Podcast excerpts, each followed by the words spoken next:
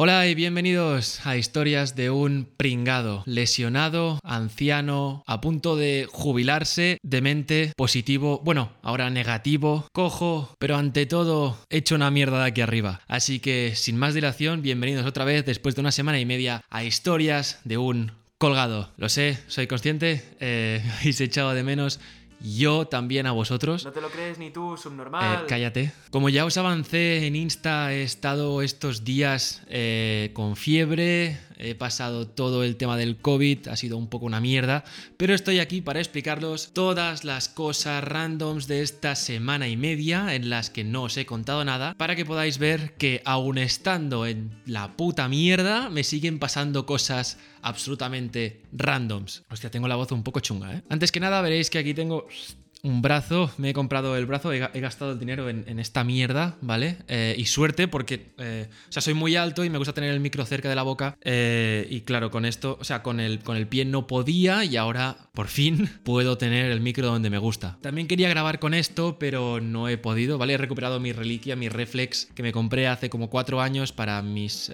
mis anteriores aventuras en YouTube, ¿vale? Quienes me sigan desde hace mucho tiempo sabrán que yo empecé en YouTube mucho antes que con historias de un colgado y empecé con esto. Bueno, no con, no con esto, pero el último canal que hice sí que fue con esto. No he podido porque soy un pringado, ¿vale? Eh, tengo un Insta Story donde estuve cargando esta pila, que es la de la cámara, el pasado 14 de abril durante el confinamiento y he perdido el cargador, no sé dónde está, ¿vale? Entonces no puedo usar la puta cámara. Así que sigo grabando con el móvil hasta que encuentre el puto cargador o eh, por defecto mi pringadez me obligue a comprarme uno nuevo por Amazon, el cual no quiero. Bueno, empecemos eh, por el principio, como siempre. Todo empezó eh, el miércoles 21, ¿vale? Cuando subía a 38 grados y medio por la tarde, ya desde ese día empecé a pensar, mierda, porque hoy en día todos lo sabemos, si tienes fiebre estás jodido, a menos que tengas muy claro que yo que sé, que son anginas o que es cualquier cosa, si te duele el cuello o, tienes fiebre es que estás jodido, es, es COVID tú vas al médico y dices, mira, es que es COVID, que no, es COVID. Entonces yo al día siguiente decidí llamar al CAP, ¿vale? Para avisar de que tenía fiebre, que podía ser un posible caso COVID y que quería hacerme la PCR para asegurar que no lo fuera. Me preguntaron si había tenido un contacto directo y les dije que no, ¿vale? Los dos contactos que había tenido yo sí que eran directos, pero eran negativos ambos, entonces no tenía ninguno, por lo que me enviaron a tomar por culo, básicamente. O sea, cogieron mis datos y sudaron de mí. Nunca me llamaron, nunca me dijeron nada, les di absolutamente igual. Eh, estando hoy en día eh, en tanto riesgo, que tú entras a la tele y lo único que dicen es COVID, COVID, COVID, COVID, COVID, COVID, riesgo muy alto, COVID, estamos jodidos, eh, UCIs desbordadas, les digo que tengo fiebre y sudan de mí. O sea, es... es me, tocó los cojones. Total, que yo no quería pararme ahí, eh, sobre todo por el tema de mi hermana, eh, mi madre y, muy, muy importante, mi abuelo, el cual tiene cáncer, por lo que no eh, que yo quería estar seguro de que no tenía COVID para, para poder proteger a mi abuelo y poderme adelantar a que, a que si yo era positivo, pues que le hicieran a él la PCR cuanto antes. Busqué en unos laboratorios donde ya me había hecho yo análisis anteriormente, con los que tenía confianza, ¿no? Y dije, pues voy a ver si hacen PCRs. Efectivamente las hacían y resulta que las podías pedir online. Yo pensé, las... o sea, pago online, ¿no? Y me dan la cita y yo voy ahí, me la hago y ya está. Eh, fácil, ¿no? 118 euros que me costó la PCR y aparte me pedían la dirección de casa. Ahí empecé a sospechar un poco de, que algo, había algo que no estaba haciendo bien. Eh, claro, yo pensé, igual me la piden por estadísticas, ¿no? De, tal población se hace tal. Esto normalmente va con el código postal, pero bueno, me pedían todas las direcciones. Digo, joder, pues qué raro, ¿no? Igual me quieren enviar algo. Eh, al final en el checkout, en el carrito, salía dónde me puedo hacer la PCR, ¿no? Y yo dije, ah, vale, pues pero no me dejaba escoger sitio. Me decía los sitios que podía hacérmela. Y yo qué sé, yo pensé, me darán cita en un sitio lo más cercano posible a mi casa. Total, que hago el checkout, pago mis 118 euros y recibo un mail con eh, en uno o dos días laborables te vamos a enviar la PCR por correo. Y, me quedé en plan, ¿qué? ¿Perdona? ¿Cómo, ¿Cómo, que me envías la PCR por correo? ¿Qué, qué, dices? ¿Qué, hablas?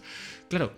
Eh, entonces entendí que me iban a enviar un, un tipo de kit para hacerme la PCR yo en mi casa. Y entonces cogí, llamé al sitio este, lo cual debería haberlo hecho desde el principio, pero es que voy demasiado rápido con esto y cogí pum pum pum, lo pagué y a tomar por culo. Tardé cuatro días a que me cogieran el puto teléfono. O sea, bueno, Durante una hora no me lo cogieron y llamé un poco más tarde y me lo, supongo que tendrían mucho trabajo, eh, no lo sé, pero me cago en la puta, ¿no? Yo estaba en plan, eh, ¿qué, qué, cómo que la PCR en mi casa? ¿sabes? Yo ya estaba nervioso. Cuando me lo cogieron, me, les conté mi caso y me dijeron que no tenían ni puta idea de lo que estaba hablando. O sea, me dijeron, ¿qué página web? Y yo, mierda, me he metido. O sea, soy informático y me meto en una página web fraudulenta. No, no, no, la página web era oficial. Pero ellas, las chicas que habían ahí, no tenían ni puta idea de que eso existía. Les dije, bueno, yo he pagado esto. Y me dicen, vale, bueno, te damos hora tú vienes, te haces la PCR, nos das el de recibo, ¿no? De que lo has pagado y tú no pagas la PCR, no pasa nada. Me pareció bien, ¿no? Me dieron cita para el día siguiente a la 1 menos 6 minutos, o sea, a las 12 y 54. Les dije, vale. Fui a hacerme la PCR. Yo llegué por problemas varios en la carretera y porque eh, no pude salir más temprano. Eh, llegué ahí a la 1 y 5 minutos. Dije, bueno, porque me retrase 10 minutillos, tampoco va a pasar nada, ¿no? Eh, yo qué sé, si tengo que esperar un poco más, pues espero un poco más. Me da igual, es culpa mía, llego tarde y tal. Me pongo en la cola, con un señor mayor delante, ¿vale? Un señor mayor que de esos que, que no, que no, que te, puedes, que te mueres tú antes que el señor, porque es que no avanza la cosa, va muy lento en el mostrador, tal, y todo avanza a, a un paso que no soporto. O sea, es como esta gente que va andando por la calle y ocupa todo el, carril, ¿no? Digamos, la acera, no puedes avanzarlos y necesitarían un puto intermitente para que yo pudiera, o sea, en el momento en que yo, no, ¿me entendéis, no? Esta gente que no te deja pasar, no te deja adelantar, me pone muy nervioso, porque yo soy una persona que encima anda muy rápido, que la gente, la gente así un poco más bajita lo odia porque soy muy alto y al andar rápido pues se jode el tema porque eh, no, no pueden seguirme el ritmo y me dicen, oye, hijo puta, párate. Total, haciendo cola de repente al señor se le cae el bastón. Claro, yo ahí eh, miro el bastón y digo, mierda, ¿qué hago yo ahora, no? O sea, si yo en, mi, en un día normal, ¿no? Cojo, le cojo el bastón, ¿no? Y le digo, tome señor, y ya está, mi buena educación. Eh, pero claro, yo me iba a hacer una PCR, por lo que podía ser positivo si le toco el bastón o me acerco al señor o, yo qué sé, o le rozo o lo que sea, ¿no? No mantengo la distancia de seguridad, igual ese señor no lo cuenta. Y no lo hubiera contado porque resulta que fui positivo. Pero bueno, se le cayó el bastón, ¿vale? Encima no podía agacharme tampoco, tenía la rodilla jodida, pero como no llevaba muleta por aquel entonces, parecía un chico normal. Total, que vino una señora con un bebé y cogió el bastón y se lo dio.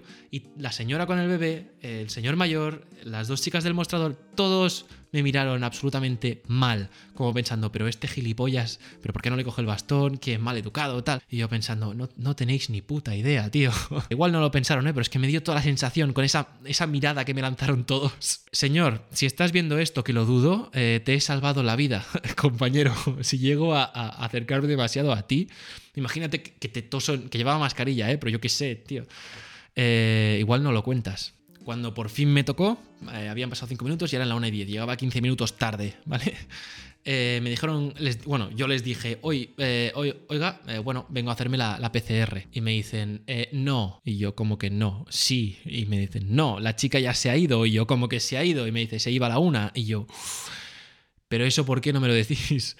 Tío, o sea, si veo que ya voy a llegar tarde, pues ya no vengo, ¿no? Eh, porque, no sé, o sea, me haces perder el tiempo. Eh, y sí, fue mi culpa, pero ¿por qué no me avisan de que a la una en punto la chica se va? De que eso iba milimetrado. Total, que no me la pude hacer. Y cuando llegué a casa, por mi sorpresa, resulta que recibí el, el pack, este. Eh, realmente me enviaron un pack. Recibí un pack con un bastoncito y un... No os lo puedo enseñar, ¿vale? Porque eh, al igual que el cargador de la cámara reflex, no lo encuentro, ¿vale? Hoy tengo un día de estos en los que no encuentras una puta mierda, que ni mi madre encuentra lo que he perdido. O sea, es, es. O sea, imaginaos el nivel.